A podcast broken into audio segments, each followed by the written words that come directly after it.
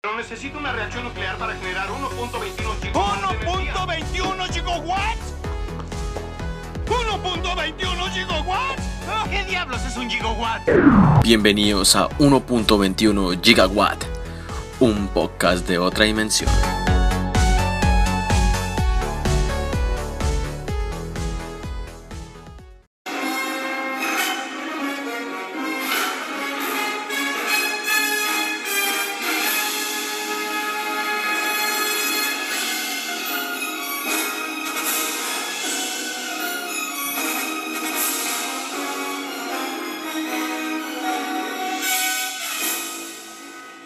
Muchos de ustedes se preguntarán de dónde salió el nombre de este podcast. ¿Por qué a este muchacho se le ocurriría colocarle esa frase de 1.21 gigawatt como título a su podcast? Y hoy les voy a resolver todas esas dudas y no solamente eso. Hoy estamos de celebración. Y bueno, yo estoy de celebración. Porque hace 35 años se estrenó para mí, para mí, a mi opinión personal, la que es la mejor película de viajes en el tiempo que se ha escrito y hecho. Y es nada más y menos que la trilogía, o bueno, en este caso la que voy a hablar, Volver al futuro, Back to the Future. Estrenada un 3 de julio de 1985, una película que tuvo miles de problemas a la hora de producirse. Nadie pensaba que la película iba realmente a ser un éxito, pero cuando llegó a los cines la cosa cambió y eso no solamente cambió, sino cambiaría la forma de hacer películas sobre viajes en el tiempo, la cultura pop cambiaría y todo lo que vendría en adelante sería un reflejo de lo que es Back to the Future. Así que bienvenidos al episodio número 10 de este hermoso podcast. Espero que lo disfruten porque hoy vamos a irnos a los años 80. Espero que se encuentren muy bien, les envío un gran abrazo fraternal con todo mi cariño. Gracias por escuchar este podcast, por apoyarme y por permitirse a ustedes pasar un tiempo agradable y compartir probablemente gustos en cuanto a cine, literatura. El día de hoy quiero hablar de una película que para mí marcó mi infancia. No sé cuántas veces la vi. Siempre que prendía el televisor y, y la estaban dando, me sentaba y la veía una tras otra, una tras otra. Y en la época uno como que no analizaba tantas cosas. A mí me parecía súper loco el hecho de que viajaran en un carro y que viajaran en este DeLorean y se encontraran con, con sus padres siendo jóvenes o que luego viajaran al futuro. Me parecía súper loco. Me parecía loco y creo que eso impactó tanto en mí que durante muchos años la recordaba y siempre la, la veo con ese mismo cariño. Y creo que la película cumple la, la finalidad de viajar en el tiempo porque cada vez que la veo me recuerdo cuando tenía como 5 años, 6 años y estaba en la sala de, de mi casa frente al televisor viéndola una tras otra sin pararme, maravillándome, imaginando que, que realmente viajar en el tiempo es posible. En este episodio no quiero hablar con tanta ciencia, con tanto eso, quiero hablar más de lo que impactó la película, del alcance y de por qué es tan reconocida, porque hay gente que dice, ay no, pero hay mejores películas de ciencia ficción de, de viajes en el tiempo. Sí, las puede haber, pero sin volver al futuro no habría esas que hay ahorita. De eso les voy a estar hablando más adelante. Esta película tuvo muchísimos problemas a la hora de producirse, no solamente porque los estudios la vieran como un éxito. Realmente nadie creía que eso iba a funcionar. Incluso Robert Zemeckis, el, el director de esta película, no había tenido un éxito hasta la, hasta la época, cuando la había hecho. Eh, luego que la hizo, pues se hizo muy famoso, fue una de las películas más taquilleras. Luego hizo Quien engañó a Roger Rabbit. Luego hizo las otras dos películas de Volver al Futuro pero de ahí no tuvo como otro gran éxito hasta que dirigió Forrest Gump. Y bueno, todos conocemos Forrest Gump de que es un éxito, una locura también de película. Y de ahí en adelante este director pues ha tenido alguno que otra película buena, pero no, ha sido, no han sido igual de reconocidas a como fueron estas como Forrest Gump o Volver al Futuro que marcaron eh, la cultura pop. Y eso es lo más importante. Con una película que sale en los, en los 80 es relevante en pleno siglo XX y también esto eh, en los yo iba a decir en los años 20 pero pues estamos en los 2020 pues y cómo esta película parece no envejecer porque parece que no envejece y de alguna forma siento que las cosas que plantearon en la película bueno en la trilogía más que todo marcaron el futuro de la humanidad y ahí es cuando la obra trasciende lo que es ficción se vuelve realidad porque mucha gente incluso han intentado hacer máquinas del tiempo con Carlos. ¿Será verdad que se puede hacer? ¿Será? Y lo intentan simplemente porque les gustó tanto esto y precisamente la ciencia ficción brinda esas posibilidades que en algún momento yo diré va a ser posible. Ahorita no porque no tenemos la tecnología. Lo único que pues ahí sí la gente dice, ay, pero es que viajar al futuro es imposible. Porque si alguien ya hubiera viajado al futuro, alguien del futuro habría viajado a nuestra época. Pero no vamos a entrar en esos detalles. El co-creador de, de Volver al Futuro fue el señor Bob Gale y le rechazaron la película casi más de 40 veces por todos los estudios o los sí los estudios de cine de la época. A, ellos no les gustaba la película les parecía horrible el guion. Incluso Disney que en los 80s era como lo más friendly lo más amigable a la gente y obviamente siempre esto va de la mano con lo que piensa eh, el público y acá en Estados Unidos muchas personas son tremendamente conservadoras y por eso es que están tan mal no, no piensan más allá de su burbuja.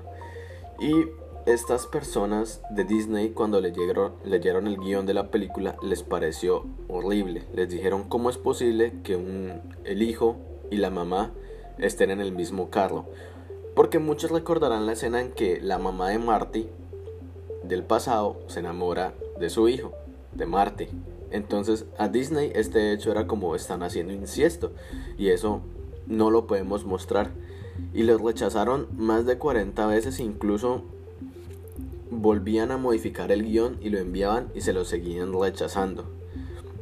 La gente también de estas productoras se quejó del título de que llevara la película futuro. Que no, que tal vez a la gente va a creer que esto es algún tipo de, de brujería, de especulaciones. Entonces uno de los primeros títulos que, que plantearon estos estudios eh, de los estudios que ellos enviaban el guion, pues era cambiarle el nombre a Hombre del Espacio de, Plutón. Porque pues en la película hay una referencia a Darth Vader y todo eso. Y, ellos decían, no, es un título como que la gente le va a gustar más. Y yo digo, ¿se imaginan donde esa película hubiera tenido ese título? No sería lo que hoy es en día. Otro también hay que tiene que ver mucho en la producción de esta película fue el señor Steven Spielberg. Y él esto fue los encargados de, de enviar como los, los correos de respuesta a estos estudios eh, diciéndoles que gracias, que no, no, no traten de cambiar las cosas porque la película va a funcionar de esta manera. Bueno, hasta que al fin se las aceptaron y, y créanme, no, decía el, el director en muchas entrevistas de que fue un trabajo difícil, porque a él se le generó esta idea de crear este guion, de, de, escribirlo, pues fue cuando estaba viendo los anuarios de la escuela de su papá y él estaba pensando al ver la foto de su papá joven, de que si él habría sido amigo de su papá en la escuela. Entonces él ya estaba planteando como esa posibilidad de viajar en el tiempo y conocer a su papá. Y ahí empezó a escribir pues esta maravilla de película que todos conocemos. Universal Pictures fue el encargado de, de realizar la película y le dieron luz verde en 1984. O sea, prácticamente grabaron la película en menos de un año. Y fue una locura encontrar también a, los actores.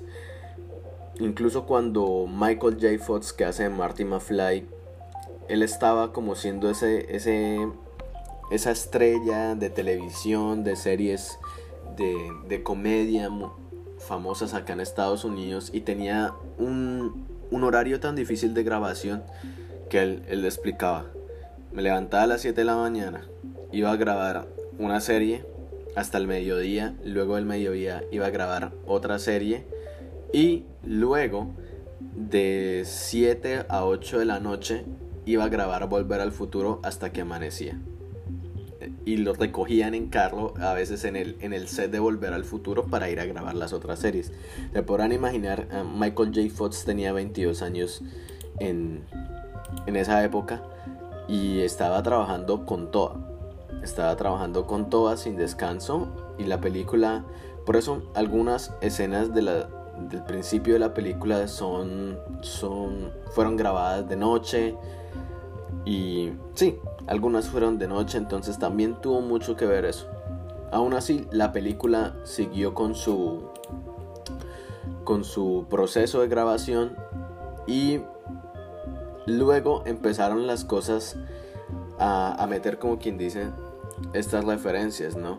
que sin las referencias es lo que hoy en día no, no seríamos pues famosos. Y son muchas de las cosas que uno ve en, en el laboratorio del doctor M. Brown, las que uno dice, ok, acá es donde el director, productores están metiéndole la mano a hacer referencias. Por ejemplo, cuando el doctor está analizando lo de, lo de cómo volver al, al futuro por medio del rayo que cae en la torre de reloj de Hill Valley, hay una escena donde hay un hombre colgado de, de un reloj, igualito a como él iba a estar colgado en casi el final de la película al reloj. Y es, eso fue sacado de una película que se llama Safety, Safety Last, como salvado al finalmente, de Harold Lloyd, que fue uno de los actores de películas en, en blanco y negro y películas mudas de los años 20 junto a Buster Keaton y Charles Chaplin. Entonces ahí ya estaba metiendo un poco de referencias. Em, hubo también esto, otra cosa muy importante en la realización de esta película, que fue la banda sonora. Para mí la banda sonora de la película juega un papel tremendo porque el señor Alan Silvestre, a quien esto prácticamente se hizo amigo de, Robert Zemeckis y cada película que hacía Robert Zemeckis Alan Silvestri hacía la banda sonora. Por ejemplo, en Forrest Gump, Alan Silvestri es el que hace la banda sonora.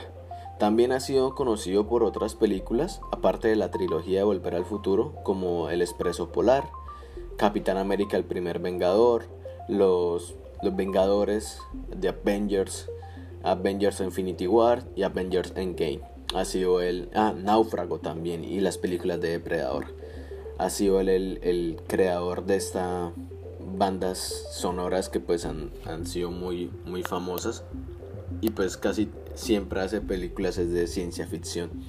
Incluso hasta la película de Super Mario Bros. esa súper horrible. Que esto. Que bueno, de, de eso también tenemos que hablar. Algún día voy a hacer un podcast dirigido a esa película de Mario Bros. del 93 que John Leguizamo, mi compadre colombiano, hizo de, Luigi. Una película horriblemente hecha. Y bueno, entonces, porque yo les digo a ustedes de que la película marcó un hito en la época. Las películas que se habían hecho hasta la época sobre viajes en el tiempo nunca especificaban exactamente cómo o con qué se viajaba en el tiempo. Solo unas que fueron las de el planeta de los simios, ¿sí?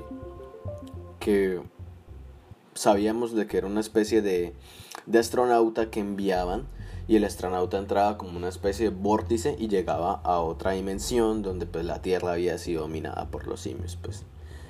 Solo esa era la, la forma en la que ellos habían concedido esos viajes en el tiempo. Había otra película que es muy famosa acá en Estados Unidos que se llama Un Yankee de Connecticut en la corte del rey Arturo. Prácticamente es un hombre que va en un caballo y empieza a llover, una tempestad, caen rayos y hace cae el caballo y aparece en el siglo VI, que pues, está el, el, rey Arturo y toda esa cosa. Pero no explican en, en, sí cómo es posible, ¿sí? No hay una máquina. Las otras películas han sido prácticamente como una especie de sueño, a diferencia de una película de la cual yo hablé acá, que se llama The Time Machine, que salió en 1978, La máquina del tiempo. Y ahí sí es basada en, en la obra de H.G. Wells, a la cual le dediqué eh, dos episodios de este podcast, donde nos plantea un científico que crea una máquina y pues avanzaba en el tiempo, ¿no? Um, de ahí, casi todas las películas habían sido tipo sueños. Como quien dice, la persona queda dormida y viaja o se imagina en otro pasado. Esa era como la forma más típica de, de viajar en el tiempo, en el cine de esa época. Pero, pues acá el señor Robert Zemeckis dijo, metamos un DeLorean, un carro. Y ahí otro hito que marcó la cultura, un DeLorean. Utilizar un carro de estos, incluso el el, creador de los carros de este modelo de DeLorean le agradeció a él porque el, creador del DeLorean era un fanático también de la ciencia ficción y siempre se había imaginado un carro así que las puertas se abrieran a los lados. Y a este señor le gustó tanto la idea, pero el carro no se hizo tan famoso, o sea, no se vendió tanto. El carro empezó a vender después de, de volver al futuro. Incluso él envió una carta a Robert Zemeckis por eh, en la que le decía gracias por mantener el sueño vivo. Entonces, entre frikis, entre aficionados a la ciencia ficción, nos apoyamos. También en los primeros eh, ensayos o en los primeros borradores de Volver al Futuro, la máquina del tiempo era un refrigerador. Sí, ¿se imaginan donde hubiera sido un refrigerador? No, o sea, hubiera sido horrible. Incluso Steven Spielberg la utilizó más adelante en una escena de, la última película de Indiana Jones que han sacado, la del, la del reino del... Ay, ¿Cómo es que se llama? Aquí, aquí The Kingdom of the Crystal School. Ay, el reino de, de la calavera de cristal. Sí, sí, de la calavera de cristal. Y hay una escena donde Harrison Ford o Indiana Jones se mete dentro de, de un refrigerador y explota una bomba y él sobrevive. Pero dicen que fue prácticamente como una referencia a esos primeros borradores de Volver al Futuro, donde creían de que el refrigerador iba a ser la máquina del tiempo. Pero bueno, gracias a Dios eso cambió. También la película se demoró mucho en, conseguir las, las, cifras de dinero que tiene hasta ahora, pero lo logró, lo logró al poco tiempo. Dicen que es ha sido una de, las más demoradas, pero no significó de que fuera eh, mala en taquilla. Solo que se demoró porque a las personas no les, no, no les daba ganas de ir a verla al cine. Y también era una época donde había un poco de problemas de inflación, de dinero que incluso ellos tuvieron que volver a sacarla. Ahora, al final de Volver al Futuro hay un mensaje que todos hemos visto que es continuará, ¿no?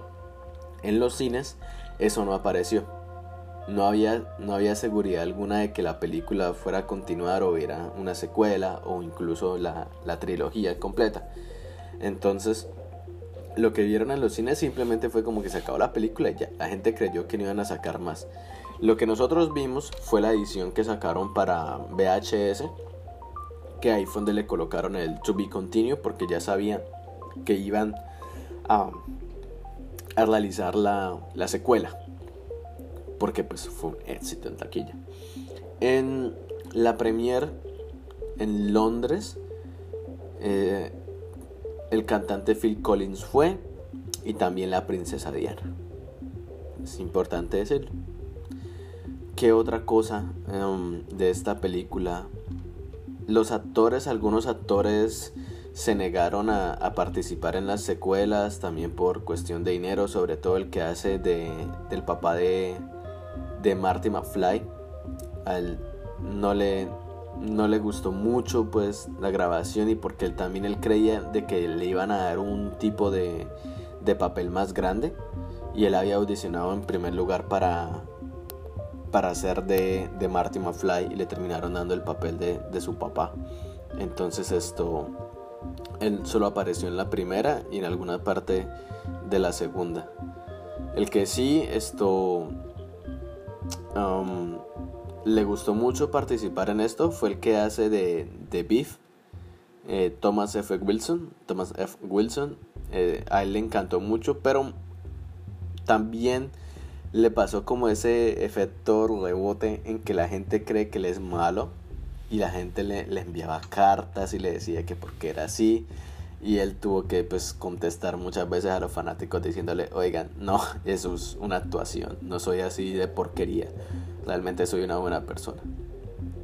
Y, mucha gente se le, o sea, hasta el día de hoy, igual que Martin, a Michael J. Fox, perdón, eh, se le recuerdan por sus papeles, ¿sí? Y eso es lo que pasa con las películas, con las producciones super gigantes. Llegan a marcar tanto un actor que es muy difícil que después de eso tengan otro éxito. A Michael J. Fox tuvo otras dos o tres películas que le fue bien, pero ahí en adelante no, no tuvo así eh, gran éxito en el cine.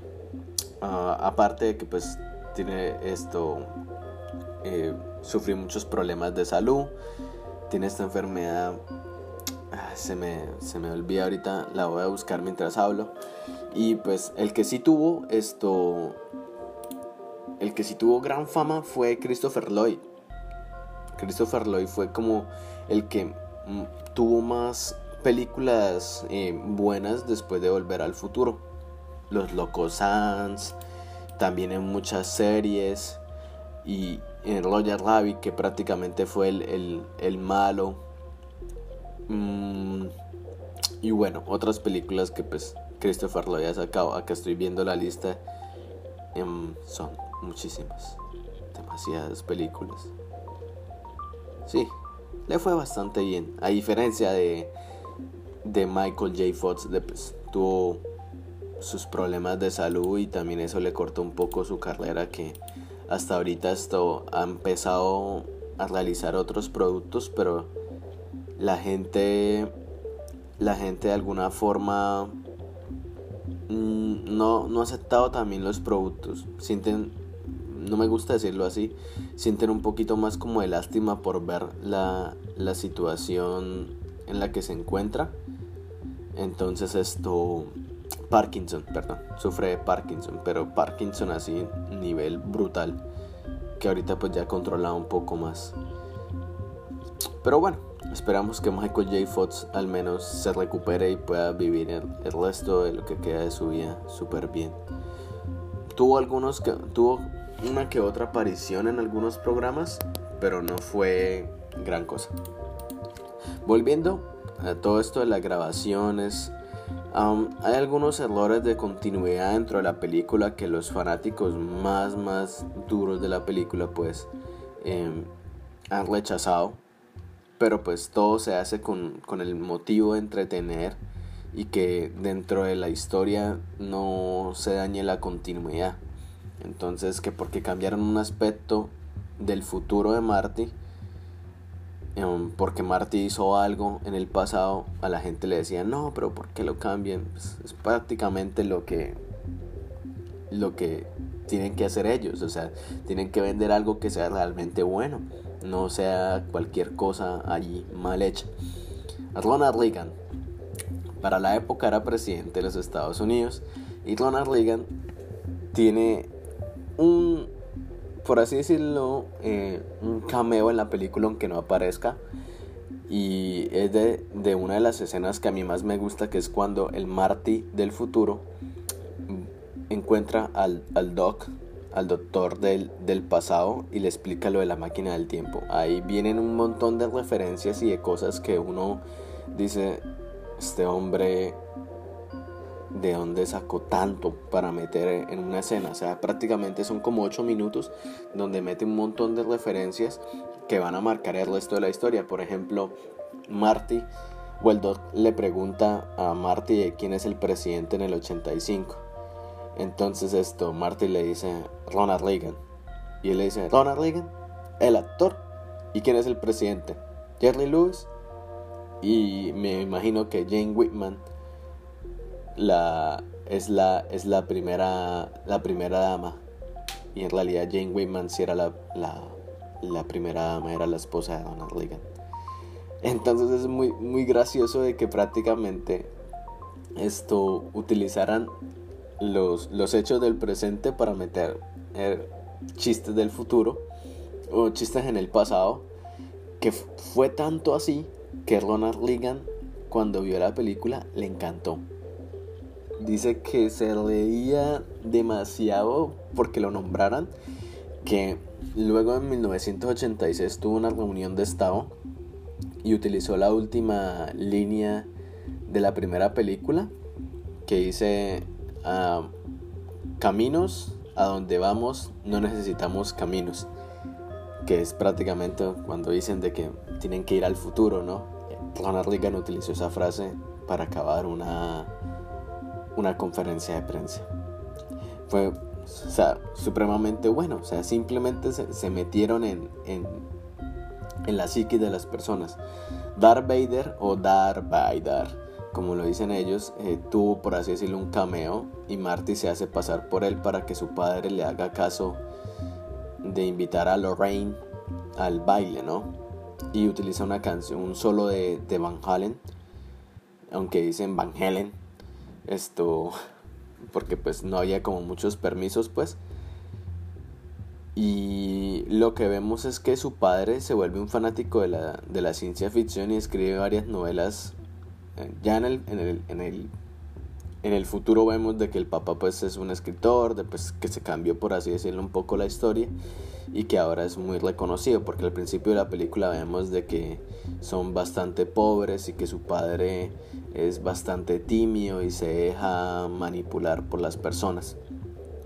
Um, ¿Qué otra cosa? Oh, no, esto es de la tercera, de la tercera no vamos a hablar. Estoy viendo acá varios eh, artículos que yo digo, ok, vamos a ver qué tantas... Em, qué tantos datos curiosos puedo encontrar. Ahora, eh, Rotten Tomatoes que es prácticamente como toda esta web de que ahora se encarga de criticar o de darle un tipo de, score a las películas, ha considerado que Volver al Futuro, la primera, tiene un 96% de aprobación, o sea, es 96% mente buena, para mí 100%. Volver al Futuro 2 tiene un 61%. Y Volver al futuro 3 tiene un 73%. Aunque sabemos que la, eh, la segunda siempre va a ser un poco sobrevalorada. Prácticamente hacen... No sé por qué la gente no le gustó la segunda. A mí me parece que es bastante buena. Solamente tenían que explorar también el futuro de ellos. Solo que estaban utilizando la misma... La misma, ¿cómo se llama? la misma ah, estrategia que utilizaron en la primera. O sea, si habían viajado al pasado y modificaron la historia de sus padres y todo eso, me imagino que en el futuro podían hacerlo. Pero pues ustedes saben que la gente a veces dice, no, es imposible que en el futuro haya tal cosa y tal cosa. Incluso hemos visto de que hay personas que dicen, ay no, eh, si no estoy mal, la película planteaba 2015 como el futuro voy a, voy a, confirmar eso, si no estoy mal, es 2015-2013. Y planteaban de que de que las patinetas eh, se iban a, iban a flotar, de que los carros iban a volar y pues la gente ahora dice, ah, no, mire, la película pues no, no cumplió lo que habían dicho. La película no es que sea como nos traamos, pues no es que sea una predicción así completamente completa. A ver, por favor, hay que ponernos como un poco con los pies en la tierra. Es entretenimiento. 2015, 2015. Entonces, muchas personas eh, les, no les ha gustado las otras tanto como la primera. Pues, la primera es una locura.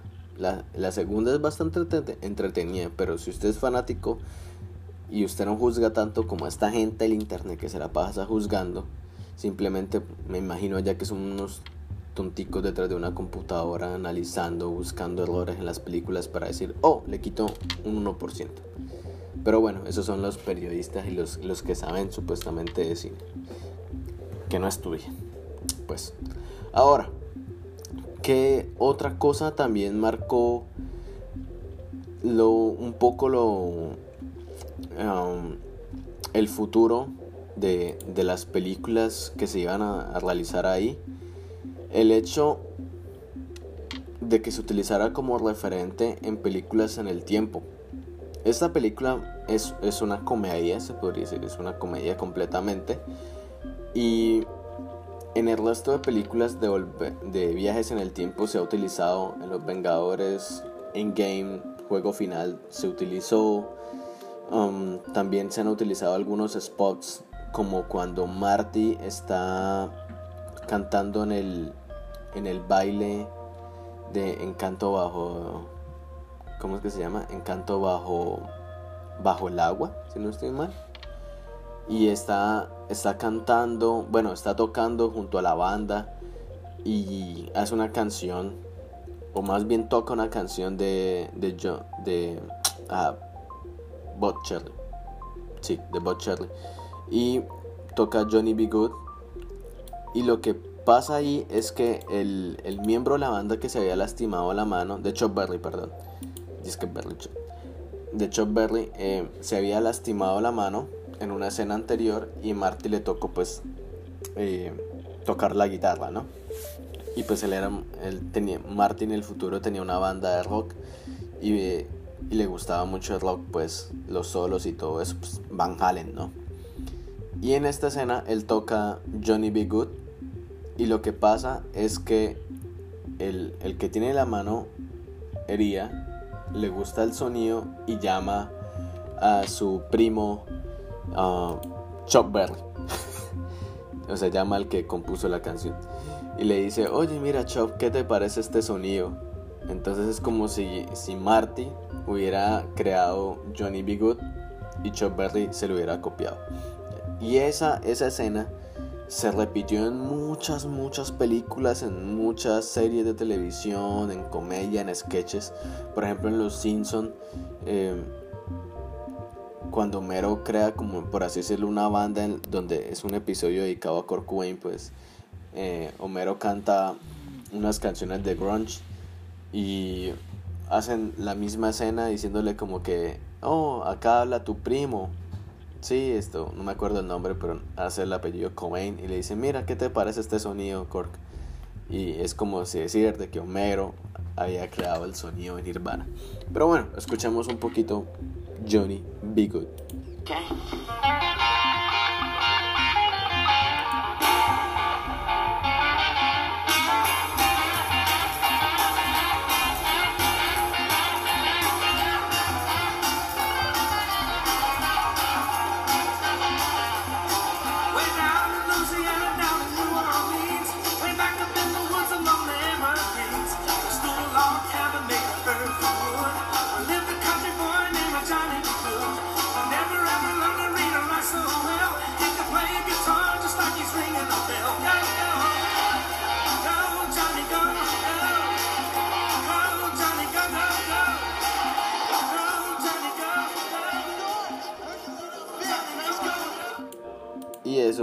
Hizo que pues esta película se volviera muy muy famosa también. Ese solo de guitarra es brutal. Hubo unas cosas que con el paso de los años eh, la gente empezó a averiguar más y le escribían a Robert Zemeckis de que por favor les, les aclarara eh, de alguna forma por qué el Doc aceptó de que Marty eh, le ayudara. Marty cuando tenía 13, 14 años se metió, por así decirlo, al, laboratorio del doctor y al doctor eh, le dio un trabajo como de medio tiempo. Entonces ya se conocían. Por eso es que Marty, pues al inicio de la película, donde el doctor y todo eso. En los primeros eh, borradores de, de, esta película, el Doc no tenía a Einstein, que es su, su perrito. En vez de eso tenía un chimpancé. Menos mal lo cambiaron y porque decían de que de que iba a ser esto un poco complicado la la, la grabación y también porque Universal, la productora, decide que ninguna película que tuviera un chimpancé va a ser dinero. Em, y se refería más que todas las películas del planeta de los simios. Mm, también en uno de los primeros borradores, Marty viajaba a 1967, donde era arrestado por no por no tener como una licencia de conducir. Menos mal lo quitaron. Menos mal quitaron esa tontería. Ronald Reagan, que ya lo nombraba antes, que era actor, se le, se le ofreció el rol de ser el alcalde de, de Hill Valley en la tercera parte de la trilogía, pero al final no aceptó. Dijo de que, pues no, que ya su carrera como actor había, había terminado. Mm, ¿Qué otra cosa eh, quiero decir de, de, Volver al Futuro? La escuela donde, donde se grabaron las escenas de Hill Valley, o sea, cuando Marty iba a la escuela y todo eso a buscar a sus papás, en realidad fue de la escuela Witter High, eh, que es donde Richard Nixon estudió. Mm, hubo muchas eh, críticas a las a las, por así decirlo, secuelas de la película, porque incluso eso ayudó a que se hicieran una serie animada, algunos videojuegos, pero eran tan malos y simplemente era como quien dice, utilicemos que utilicemos el nombre de esta película para vender más mercancía, ¿sí? Y, y la gente lo compraba, pero en realidad esa mercancía no era, no era muy buena, era realmente mala, mala. Entonces esto también tuvo un poco de, de problemas porque decían de que cualquier cosa que le colocaran el nombre del ver al futuro la gente lo iba a comprar y más que todos los niños, ¿no?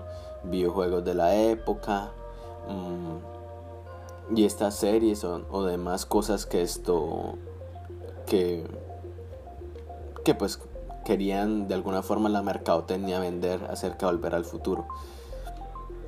También se ha tratado de hacer un remake de esta película, pero el estudio, el director, incluso los actores no han dado el aprobado. Y espero yo que la dejen tal y como está porque así es perfecta. No me imagino un remake y no quiero decir de que sea malo porque el otro día habían planteado una, un video donde eh, Tom Holland y Robert Downey Jr. se les colocaban las caras de estos dos actores, a Marty y al Doc, y decían, oh, ¿qué tal un remake de, de Volver al Futuro con Tom Holland y con Robert Downey Jr.? Puede que sea, no sé. Ah, estas películas son muy buenas. Es como si hicieran un remake de E.T. A la gente no le va a gustar. Decían, porque van a utilizar ahora los efectos de la época y el montón de pantalla verde y todo eso. Pero entonces con Volver al Futuro sí se han negado muchas veces. Tanto así que han enviado y dicen, no, que vamos a disponer todo este dinero. Mm, mm, mm, Nada. Se va, yo creo que se va a quedar así y esperemos se quede de esa manera. Otra persona que audicionó para el papel del doctor del doc, yo le digo siempre el doc, del doctor M. Brown es Jeff Goldblum, que participó en Día de la Independencia y Parque Jurásico. Es el de las gafitas, todo el mundo lo recuerda por el de las gafitas. Él también esto audicionó para para ese para ese papel. Esta película prácticamente se convirtió en un en un referente de todas las películas que iban a hablar de viajes en el tiempo, por la comedia, porque a la época que tú metieras un carro como una máquina del tiempo enloquecía, enloquecía a la gente. Mm, y de ahí en adelante yo he dicho casi todas las películas o cosas que te toca ver sobre ciencia ficción va a haber una referencia a volver al futuro. No en todas, y, pero solamente lo hacen porque les gustó tanto la película como a mí, que incluso mm, hice una, una, ¿cómo es que se llama? Una, una obra en la universidad donde colocaba una referencia a Volver al Futuro. También esto, en uno que otro cuento que he escrito he colocado referencias a eso. Y simplemente lo hago como por, por dar el, el tributo, pues, para que la gente cuando para que la gente cuando lea esto diga, oh, creo que ya sé de dónde viene esto. Es simplemente lo hago por por por agradecimiento, ¿no? Por agradecimiento de de pues esta maravillosa película que es Volver al futuro. Em, para la segunda película se cambió pues el actor de Crispin Glover, que es el que hace el papel de Marty, y Claudia Wells, que es la que hacía de Jennifer todo el mundo decía, uy, pero la Jennifer se ve completamente diferente. Incluso trataron de grabar las, las escenas donde aparecía la, Jennifer de Volver al Futuro 2 en, con la, o sea, de reemplazar las escenas de Jennifer de la, de, de la primera con la de la segunda. Pero pues al final decidieron dejarlo así. Y, mejor que lo dejaron así. También es como eh, es completamente entendible, ¿no? Que, mm, bueno, pues el éxito en taquilla fue tan brutal de la película que se han sacado incluso nuevas versiones para Blu-ray, ediciones con escenas eliminadas, incluso en internet pueden encontrar un montón de escenas eliminadas y de bloopers que son completamente graciosos, son muy buenas verlo. Son escenas que no son como tan primordiales en la versión final, pero de alguna forma esto... Um, pues mejor que no las incluyeron. No son esenciales, pero tampoco es que fueran así supremamente buenas las escenas. Y con lo que vimos es bastante agradable a los ojos y también de que entretiene, ¿no? Volver al futuro solo ganó un Oscar por efectos de sonido. Así es, solo ganó uno. Y ¿qué más les puedo decir de, Volver al futuro? quiero que me dejen sus comentarios. Quiero que me compartan sus opiniones sobre esta película. ¿Qué pensaron la primera vez que, lo, que la vieron? ¿Les gustó? ¿No les gustó? Mm, no creen, creen que hay mejores películas, obviamente estoy abierto a, a sus comentarios, a sus críticas. Esto es una opinión personal. Creo que es de esas películas que me marcó tanto que a veces pierdo el, el, el, sentido, a veces no sé qué es el pasado, qué es el futuro. Incluso mi mamá me dice como, usted entiende muy bien todo eso de líneas en el tiempo y es precisa, precisamente gracias a, a Volver al Futuro. Creo que le, agradezco bastante a, Robert Zemeckis, a Steven Spielberg, productor, a Christopher Lloyd y también pues a, a Michael J. Fox y a todas las personas que están ahí están ahí eh, incluidas por, por esa magnífica interpretación de una película que yo creo que hasta el día en que yo me muera va a seguir siendo relevante y la gente la va a seguir va a seguir esto hablando y hablando y hablando de ella. Un, solo un país decidió no pasar volver al futuro. China. Decían que irrespetaba la historia.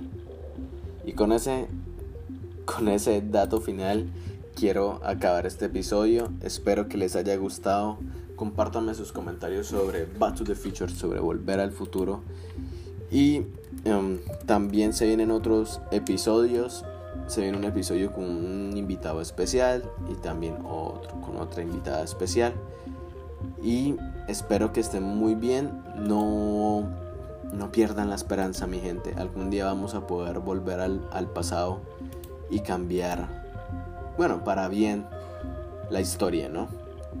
Y recuerden que caminos a donde vamos no necesitamos caminos. Nos vemos en otro episodio de 1.21 gigawatts. Les hablo Marlon Cáceres. Les envío un abrazo. Hasta luego.